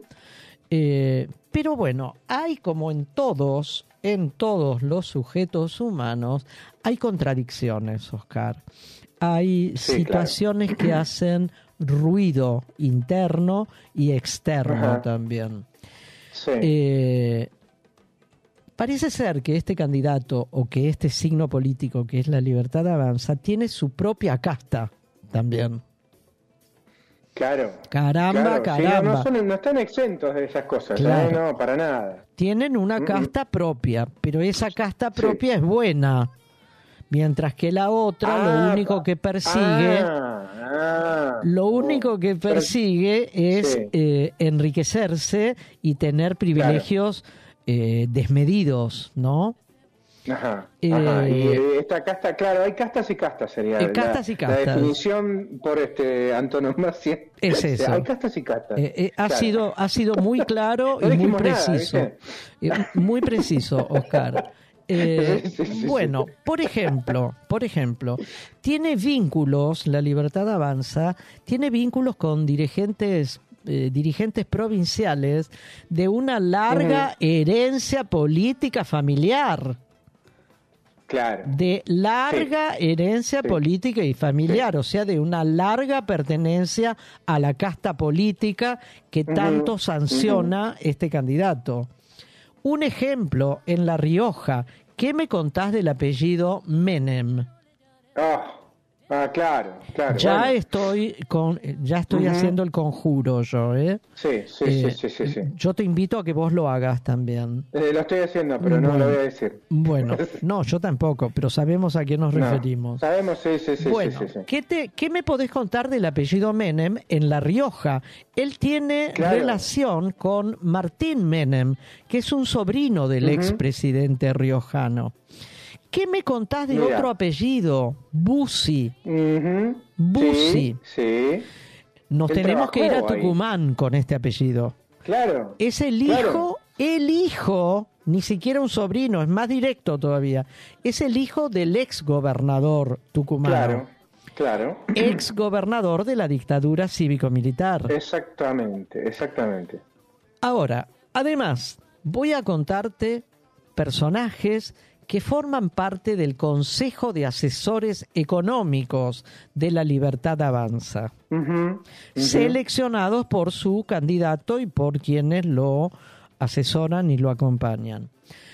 Debemos Sí. recordar a Carlos Rodríguez, que fue un académico Uh. allá por los años, hoy tiene 76 años, eh, es un, obtuvo un doctorado en la Universidad de Chicago, trabajó para el Fondo Monetario. Internacional, fue asesor financiero de distintos países europeos e incluso de la ex URSS, de la ex Sí, Unión Soviética. sí, Este sí. señor, Carlos Rodríguez, forma parte... para, para, te hago un punto acá, un punto, punto, punto, alto, alto, alto, alto. Dale, dale, dale. Vos me estás diciendo, como diría Fantino, vos me estás diciendo que está un- una persona que trabajó con los comunistas. Eh, entre otros, pero también trabajó con los países europeos, también No, bueno, trabajó con, el trabajó con los comunistas FMI. para, para eliminarlos. Sí, obvio, Y ade- obvio. además es un señor mayor, tiene 76 Sí, años. claro, claro. Forma parte de este Consejo de Asesores Económicos. Otro miembro de este consejo es el señor Roque Fernández, también con un claro. doctorado en la Universidad de Chicago. ¿Sí? Claro, son todos Chicago Boys, te diste cuenta, ¿no? Exactamente, exa- De dónde vino también este Caballo. exactamente. Ya lo vamos a Ah, vamos nombrar tejiendo, también. vamos tejiendo. claro. Sí. Se va tejiendo toda la casta propia de la libertad avanza. Este señor. Roque Fernández, doctor de la Universidad de. Chicago también, eh, bueno, ha tenido eh, momentos o periodos laborales en distintos organismos de eh, globales, digamos, ¿no? Como por ejemplo la OEA, la, Organización de Estados Americanos, el Banco Americanos, Mundial, el FMI. En, el, en la Argentina fue miembro fundador de la UCD en el año 82. Claro. La claro. UCD me hace acordar a Alzogaray a mí. Exactamente, eso Eh, es. Sí, sí. También fue director Sí, del Banco Central de nuestro país durante la presidencia Ajá. del banco de Domingo Cavallo. También subió al Ministerio de Economía. Este es otro asesor o miembro del Consejo de Asesores Económicos. Es decir, miembro de la casta propia, La de la casta, casta sí, sí, buena sí, que tiene la libertad avanza. Otro, el señor Darío Epstein o Epstein. Ajá. Fue uno de los principales asesores para el proceso de privatización de las empresas estatales cuando reinaba el apellido Menem, Claro. ¿sí? Claro, de La Rioja, La Rioja. De La. Rioja, Sí. aquellos años 90, la década del Ujú. 90. Infame. la década menemista. También el señor Darío Epstein. Un otro más, este ya es como mucho, mucho. Se apoya en el sindicalismo también, pero Ah, en un sí, determinado miembro del sindicalismo Sí. o un determinado sindicato, que es el de los gastronómicos, que hace agua por todos lados en cuanto a la brutal corrupción de este sindicato, es el señor Luis Barrio Nuevo, que ¿sabés cuántos años tiene ya? 81 años. Ah. Bueno, pero tiene una, una mente joven, tiene Sí. una visión de futuro que por ahí nosotros no tenemos. ¿Te acordás cuando quemó las urnas en Catamarca? Exactamente. Porque no le gustó el resultado. No le gustó el resultado, quemó las urnas, exacto. Bueno, y la frutilla del postre, Oscar, como un Mm. nuevo miembro probable hasta hoy, probable o no, yo creo que ya está confirmado, un nuevo miembro de Mm. este Consejo de Asesores en lo Económico de la casta propia del señor Javier Milei en su signo político llamado La Libertad Avanza. No me pongo de pie porque no Sí. tengo ganas. Porque no me interesa. Porque voy a hablar de la cercanía muy cercana que está teniendo con el expresidente Mauricio Macri. Sí, sí que ha, ha- ha habido unos roces porque salió a decir que en caso de que haya un balotaje, ¿no? ellos este, van a apoyar a mi ley. Bueno, Con la, la bronca de Pato Bullrich que lo- se lo quería comer crudo. Pero o bueno, sea sí. que esta casta propia de la libertad avanza no es la que tiene miedo. Esta casta propia aplaude la existencia de este consejo de asesores conformado por estos sujetos, ancianos prácticamente todos ellos, Sí, claro. y claro. con una larga experiencia en eh, este sistema que propone la libertad avanza. Los que tienen Nada nuevo miedo, bajo el sol, te podría decir yo, ¿no? Mm, claro, Nada nuevo bajo el sol. no, no, no, no. Los que tienen miedo son, la casta que tiene miedo, son, eh, ¿cómo, ¿cómo definiste vos hace un rato con precisión, Oscar? Hay, A ver. ¿cómo era? Hay, hay castas y castas. Ca- Claro, bueno, pero es, es profundo lo que dije, no Eh, te eh, rías. muy- hay muy preciso. Por eso- te lo dice todo. Te lo dice todo. ¿Por hay qué? Castas te y lo explico, castas. Mirá, claro, pero te lo explico mejor, mira. Dale. Hay castas y hay castas. ¿Entendiste? Sí, perfecto. En la Bueno, casta, en la casta propia. En la casta propia de la libertad avanza, lo tenemos Sí. a José Luis Chilabert, a Trump y a Bolsonaro, a Menem, a Bussi, a Carlos Rodríguez, a Roque Fernández, todos Chicago Boys, a Darío Sí. Epstein, a Luis Barrio Nuevo y la frutilla, la frutilla, a Mauricio Macri. Si Claro. esto, si esto no, nada, es, ¿eh? si esto no es una casta, ¿qué es una casta? pasamos, pasamos a un tema musical que son las, si no me Dale. equivoco esta vuelta, son las pastillas del abuelo. 34. Dale, dale. Ah, sí, claro, dale, dale.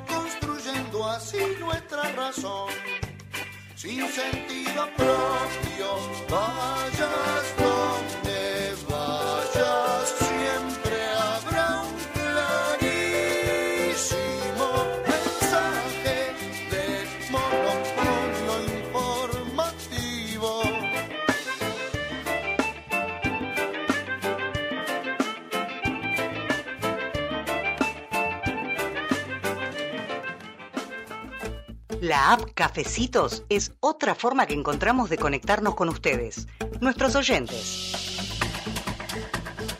Si nos invitan con uno o más cafecitos virtuales, nos están ayudando a sostener nuestro programa de radio Más Vale Magazine. Como novedad, les proponemos una publicidad a cambio de cinco cafecitos. Sería una mención por hora de tu producto o servicio. Consultanos por otras formas de publicitar. Entren a la aplicación y listo. Es muy fácil. Gracias. Silvia y Oscar.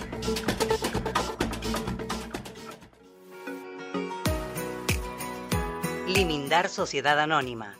Es una empresa argentina que opera desde 1982, dedicada a la fabricación y comercialización de lubricantes especiales y productos químicos para industrias y elabora para terceros productos químicos para el mantenimiento de piscinas, desarrollo de nuevos productos de acuerdo a las especificaciones del cliente, sustitución de importaciones, asistencia técnica pre y postventa.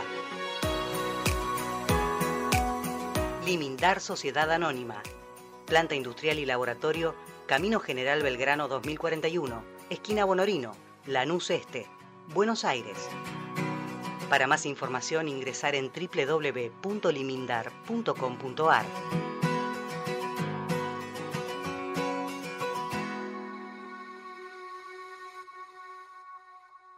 Radio Monk. El aire se crea. Despertares, un espacio pensado para despertar la conciencia a través de técnicas y métodos holísticos en amor, con invitados de diferentes países del mundo. Miércoles a las 13 en Radio Monk. La vida se aliviana mientras abrazamos nuestra sombra y nuestra vulnerabilidad. Boludo Promedio, un ensayo sobre la autohonestidad. Lunes a las 16 en Radio Monk. Sin peros en la lengua, es un espacio que pone la cultura en el centro de la escena. Arte, literatura y música sin peros en la lengua. Los miércoles de 18 a 19 en Radio Monk. Escuchanos en www.radiomonk.com.ar o descargate nuestra app, disponible en Play Store como Radio Monk.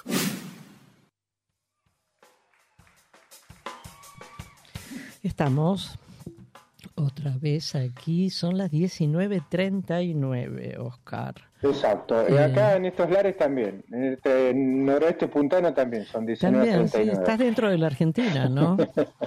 Estoy acá, sí, estoy todavía adentro. Hablamos castellano, pero Sí, sí. Eh, bueno, también... el mismo usuario, por ahora, horario, digo. Bueno, dale. Algo, algo, Bueno. algo muy interesante Sí. viene ahora, así que Sí, sí, nosotros siempre hablamos del- de la dictadura cívico-militar, Tal cual. porque hay muchos empresarios que se beneficiaron, se bene- beneficiaron, quise decir, eh, con esto, y esto tiene que ver con una empresa puntualmente, la Veloz del Norte. Esto es una nota de Elena Corbalán en página 12. Dice, a todos nos torturaban, ponían música, nos vendaban los ojos y nos picaneaban. Eh, es una empresa este, de transporte de Salta. Este juicio contra el empresario, el empresario se llama Marcos Levín. El otro que está en el juicio es el ex jefe de personal de la empresa, que es una empresa de transporte de pasajeros, ¿no? Sí, sí, y el claro. jefe de la policial de, que tenía la, la comisaría ahí, en Oral, en Orán, perdón, eh, hay cuatro personas que están declarando esto, este tiempo y esto se está dando este, en, en Salta, como decía. Eh, entre el 20 y el 24 de enero de 1977 hubo 17 empleados de la empresa de transporte de la Veloz del Norte, algunos secuestrados, otros apretados, eh, bueno, en fin, eh, todo este nego- negociado, porque hicieron negocio con la dictadura, eso, de eso se trató. Pero claro. Eh, por ejemplo, por ejemplo, Víctor Cobos eh, trabajaba en la empresa, era delegado gremial y también era miembro de la comisión directiva. Eh, declaró también su hermana Cristina Cobos. Los otros dos testimonios fueron sobre detenciones que muestran la colaboración en tiempo de esta dictadura entre directivos y la comisaría, comisaría cuarta es la que intervino, la que trabajó del lado de los este, empresarios y los este, eh, represores. Ahí funcionaba y había un centro clandestino de detención y tortura en esa misma comisaría cuarta. Eh, dice, en distintos procedimientos policiales realizados entre el 20 y 24 de enero del 77 en las provincias de Salta y Tucumán, efectivos de la comisaría cuarta de la policía de Salta a cargo del acusado, eh, Víctor Hugo Almirón, procedieron a detener sin orden judicial, como era en ese momento, era así, a un grupo de aproximadamente 25 trabajadores de la empresa de transporte La Veloz del Norte. Estos operativos se justificaron con una denuncia que Levin presentó a la comisaría cuarta en del 77 por una supuesta defraudación a la empresa. Importa, había que ponerle un título, ¿no? Claro. Este, además, esto, aportaron este, previamente a las autoridades policiales información necesaria para que las personas fueran detenidas y dónde encontrarlas. O sea, venía todo bastante, este, digamos, este, preparado. El, el Es que Víctor siempre, era- perdón siempre, Oscar, sí. siempre Sí, se sí, ha dicho y se lo vamos a seguir repitiendo, todos los medios que eh, consideramos esto que voy a decir, que ha sido un plan sistemático y organizado. Sistemático, por no, no, esto por lo que por acabamos de escuchar hace unos días en el debate de los candidatos a presidente, de que Sí. hubo excesos. Sí. Excesos, No, algunos, no. algunos de los asesinos se excedieron, claro. No, sí, hablaron de guerra y no hubo guerra. No, por eso, ni guerra No ni guerra. excesos. Hubo un porque- hubo Sí. terrorismo de Estado y llevado a cabo con un plan Exacto. sistemático de exterminio. Exacto. Exactamente. Mm. Esto que dice la vicecandidata, o sea, no. la candidata a vicepresidenta de la Libertad Avanza, es un, es- la verdad que da, da- da- da- da vergüenza ajena y viene representando intereses que le, le- le- le- le sirve ese tipo de discurso, ¿no? Por eso nosotros cada tanto traemos esto, estas noticias porque para esta gente parece que no existió. Cuando hablan de que no fueron 30.000 y todas esas cosas, este, tiene mucho que ver con esto, ¿no? Es horrible, Eh, horrible, sí. Sí, sí. Vamos, vamos a seguir un poquito con la noticia de Víctor Segovia, era militante de la Juventud Peronista de Metán, había de la ciudad de Salta, bueno, venía evadiéndose de la represión, lo venían buscando, y fue detenido en el baño de la terminal de ómnibus y llevado a la cuarta donde fue torturado, bueno, ahí cuenta, todos nos torturaban, ponían música, nos vendaban los ojos, nos picaneaban, en la comisaría estaban repartidos dos calabozos. Ahí se supo que había compañeros que estaban en la misma porque se escuchaban los gritos, los gritos de dolor. Este, y él reconoció tiempo después la voz de uno de los tortura- torturadores, que era este comisario en su momento, Sánchez. Mm, Sin embargo, bueno, eh, no decíamos nada por el miedo que teníamos. Reconoció el otro, Víctor Cobos, que trabajaba en Veloz, era conductor de larga distancia. eh, no era bien este, bien visto por la empresa porque era este, estaba en la comisión interna, era de- delegado, fue detenido el día siguiente, cuando vino de un viaje de Tucumán, este, lo retuvieron, en Metán lo agarraron en Metán, digamos, para cómo la empresa había intentado tender una trampa, dice, sospecha que también eh, más adelante él venía de, de- de Tucumán, ya sabían dónde iba a terminar, a qué hora, y supuestamente él había facilitado a Cobos este, el pasaje, en fin, todo un montón de cosas que este, no, no tienen asidero, ¿viste? No, claro que Es no. más, fíjate, eh, lo subieron un Ford Falcon celeste, en Ah. el que andaba uno de ellos y fue, fue llevado a la comisaría cuarta, en fin, todas estas cosas que las sabemos, que las escuchamos todo el tiempo, pero que está muy bien este, volver a decirlas y repetirlas y recordarlas. Sí, pero Eh, Oscar, las escuchamos todo sí. el tiempo. Nosotros las comentamos también, Sí. podríamos decir, todo el tiempo. Pero hay mucha gente que la olvidó. La olvidó. La olvidó, sí, que no una tiene una memoria. Sí, una memoria muy complicada esa. ¿eh? No, una memoria tan cortita, tan cortita que saben lo que pasó ayer, por ejemplo. Sí.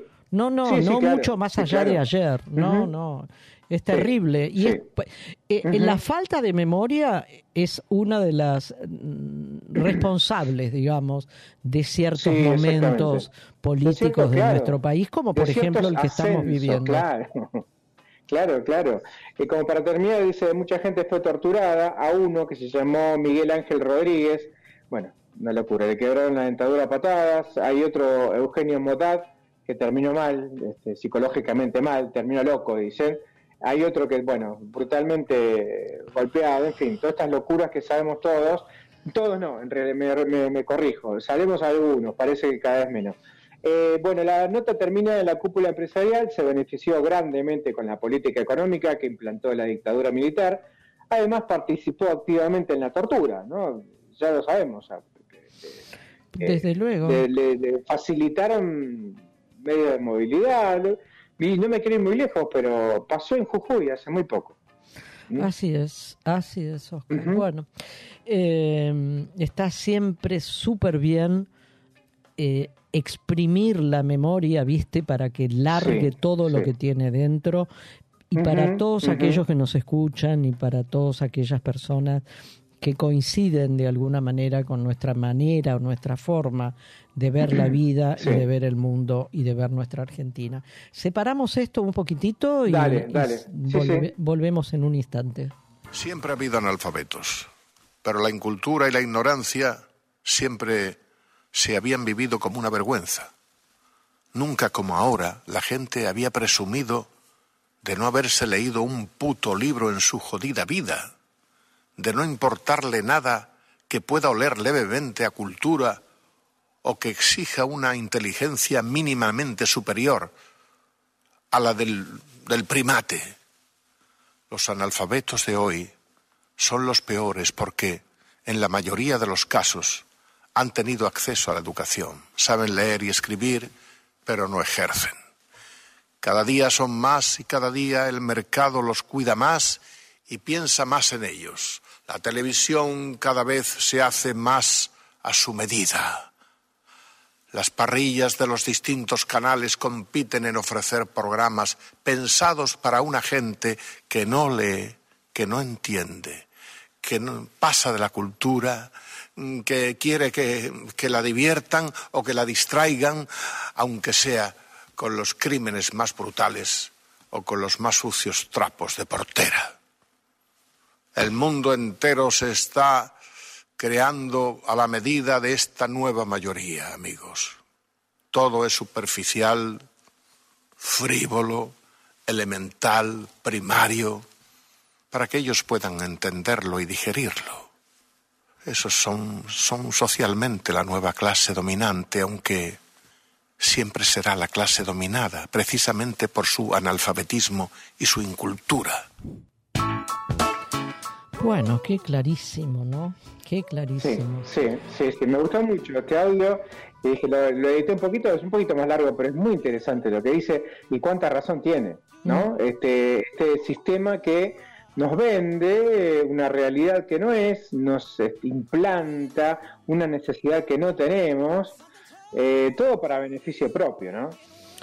Así es. Eh, vamos a hablar Jesús de Quintero, otro. ¿es conocido este hombre? Ah, perdón, pero te iba a No, sumar no, algo. no, no. Eh, Jesús Quinteros es, un- es mucho tiempo en radio, es el famoso perro verde, en un programa de radio muy conocido. Ah, sí. Él es, él es. Ajá. Bueno, me, me, me, me gustó mucho, de verdad, me gustó mucho Sí, está muy bueno, escucharlo. está muy bueno. Así que lo podemos seguir poniendo si es que Sí, por supuesto, por supuesto, sí. Bueno, ahora vamos a pasar a otro tema como para despedirnos de nuestros oyentes eh, y que es nuevamente un tema que obtuve de la sección de Infobae Cultura Ajá, que ajá. siempre mm, nos provee de cosas muy interesantes en realidad en esta sección de cultura. Ujú. Aclaro. Eh, Sí, sí, sí, bueno. esa- es un es un- una muestra todo esto sucede en el Museo Histórico Nacional Museo Histórico. Nacional que está allá en Parque Lesama sí Claro, cerca de la Boca claro. Eh. Bueno acá en la ciudad de Buenos Aires. Eh, es una presentación que se llama Tiempos de Provincias. Es una Ajá, exposición sobre el periodo de construcción de la Argentina. Eh, es una, una exposición que va desde la disolución, la muestra, ¿no? Abarca Ajá. históricamente desde la disolución Sí. del gobierno central de las Provincias Unidas del Río de la Plata hasta la caída de Juan Manuel de Rosas en 1852. O sea, va, va desde 1820, ponele, hasta 1852. Es una época en el que el eje de la vida social, política y económica de nuestro país sucedía en las provincias, Oscar. Es la, es la época de las, innu- las innumerables batallas por la independencia y por la constitución de un Estado argentino, en realidad. Eh, fueron tres décadas, 30 años decisivos, muy conflictivos y muy violentos. Eh, re- Ajá. eh, recordemos eh, los, eh, los caciques, entre comillas, los caudillos en cada una de las provincias, ejerciendo la fuerza, la fuerza federal, digamos, como para, eh, con el propósito de construir un país federal y no un país con el ombligo puesto en la ciudad de Buenos Aires Claro, y en claro. su puerto. ¿no? Eh, Claro. En esta exposición que se llama Tiempo de Provincias, también vamos a poder ver, ya está en- eh, abierta en realidad, se pueden ver Ajá. pertenencias de Bernardino Rivadavia, de Facundo Quiroga, de Manuel Dorrego, de Alberdi, de Echeverría, de José Mármol, de Manuela Rosas, de Florencio Varela, del almirante Guillermo Brown. Bueno, prácticamente todo el libro de historia argentina. ¿no es cierto? De Justo José Sí, sí, sí, sí. Urquiza, de Chacho. Peñalosa, bueno, la mayoría de las figuras políticas de esa época. Esta expo- exposición se puede visitar de miércoles a domingos y feriados, o sea, ni lunes ni martes, de Ajá, 11 ajá. a 19 horas en este Museo Histórico Nacional que está en la calle Defensa al 1600. Mm, No sé si todos ustedes, eh, y te incluyo también, Oscar, porque has vivido la mayor parte del tiempo en la ciudad o cerca de la ciudad de Buenos. Aires, Sí. si lo conocen. Yo lo visité por primera vez no hace demasiados años eh, y es un museo que vale la pena conocer. Es un se llama Museo Histórico Nacional y es eh, digamos que lo que promueve es la reflexión sobre nuestra propia historia. Entras allí y es como inevitable no empezar a pensar y a reflexionar y a debatir con quien haya sido aspectos y momentos de la historia de nuestro país. Eh, porque se conservan, se investigan, Sí, se exhiben sí. objetos, piezas de arte, documentos históricos, todo, todo relacionado con la historia de nuestro país. Eh, se exhibe, por ejemplo, la bandera, la histórica bandera que en 1812 acompañó a Manuel Belgrano en las batallas de allá del Alto Perú. Y algo que a mí me, me emocionó notablemente, Oscar, fue el que le da un valor histórico al museo enorme, es la exposición del sable corvo de José de San Martín. sí, sí, sí, Eh, De verdad eh, está exhibido con una con un respeto, con, eh, con un honor, con una nobleza que emociona, Oscar.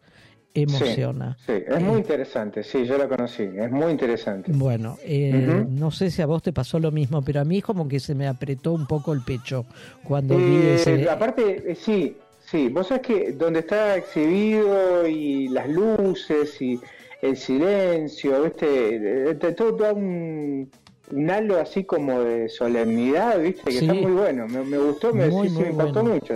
No, y además todos los granaderos que eh, eh, ha- hacen una, una doble fila eh, para llegar al fondo de este lugar donde está exhibido el, el- Sí. la vaina y el sable corvo. Y el sable, Bueno, exacto. Los invitamos a todos aquellos que tengan ganas eh, este fin de semana o el otro, que es larguísimo el otro fin de semana, Sí, eh, viernes, claro. sábado, domingo y lunes. Es un paseo posible ir al museo Sí, por supuesto. al Museo de Historia, el Museo Histórico Nacional en la, la plaza, el Parque Lesama. Bueno, Parque Oscar, Lezama, son y exacto, 57, así que nos vamos, nos Bien, despedimos. Nos estamos yendo. Eh, Sí, sí, sí, sí, sí, espero que hayan que hayan disfrutado de todos estos temas y que nos sigan acompañando, ¿eh? por favor, jueves Así tras jueves. así es. Nosotros vamos a estar Así siempre es. por acá. Chau, Oscar, un beso y un abrazo Chau, grande. un beso grande. Chau, chau. Gracias, Chau, chau. Vasco. Gracias. Chau, Gracias, chau. Vasco.